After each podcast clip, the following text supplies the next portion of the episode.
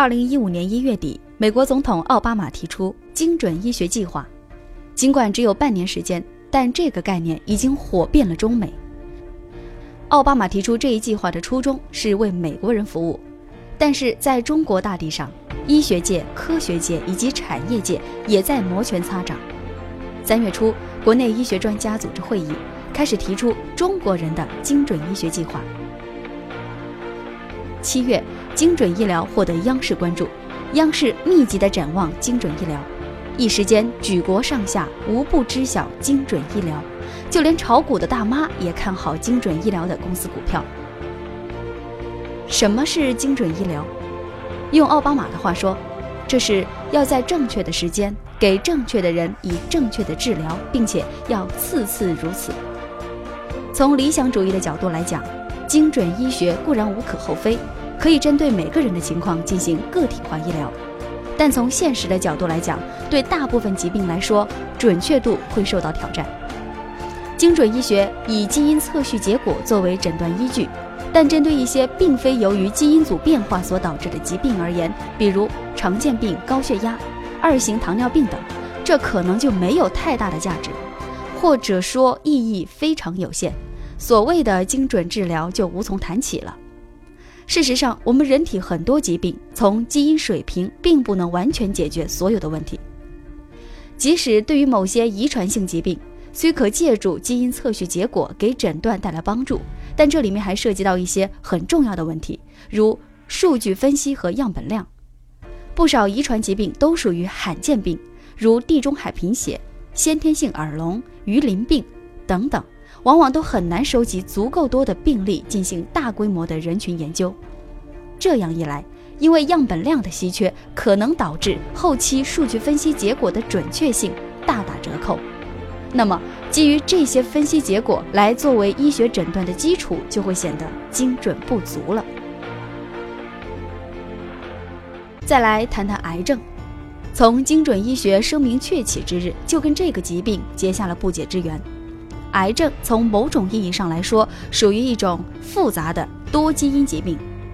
某一类癌症往往也会涉及多种基因的突变，比如肺癌，就与 AKT1、BCL2、CDH1 等十几个基因关联。事实上，还有一些与肺癌相关的基因，目前仍旧有待挖掘。令人头疼不已的是，肺癌的基因还会与其他的癌症相关。如此错综复杂的关系网，给诊断带来了不小的难度。事实上，即使是最常见、研究最透彻的癌症，依然有新的突变基因在不断的被发现。而根据最新的研究成果，有些类型的癌症并非由于基因突变所引起，而是由蛋白失衡造成。如果遇到这种类型的癌症，依靠现有的诊断手段，将很难明确探知病因，也就无法进行精准诊断及治疗了。此外，对于不少疾病而言，还存在取样时标准很难统一的问题。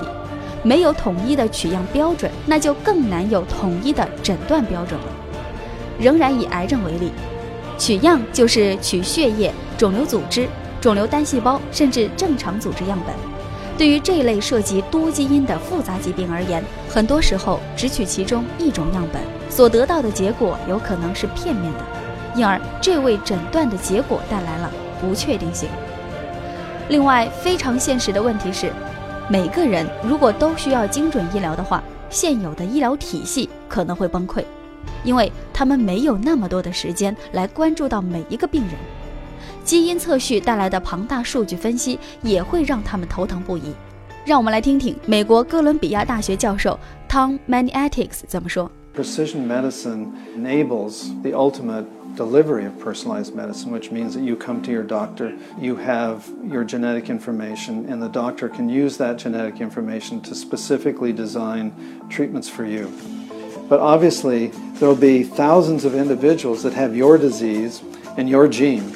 And so it's personal for you, but it's also treating large numbers of people in the same situation. Five years ago, it was about $10,000 to sequence a whole genome. Ten years before that, almost a billion dollars was spent worldwide in sequencing this. Today, we can sequence a whole genome in 24 hours for $1,500. But when you take 1,500 times the number of people you need to see before you begin to learn the relationship between the genetics and medicine, that's a very big number. It's important for the lay public to understand that this doesn't happen overnight. The genetics is now straightforward. We can sequence very rapidly, very cheaply, but we still have to add on to that the drugs developing, and that takes time.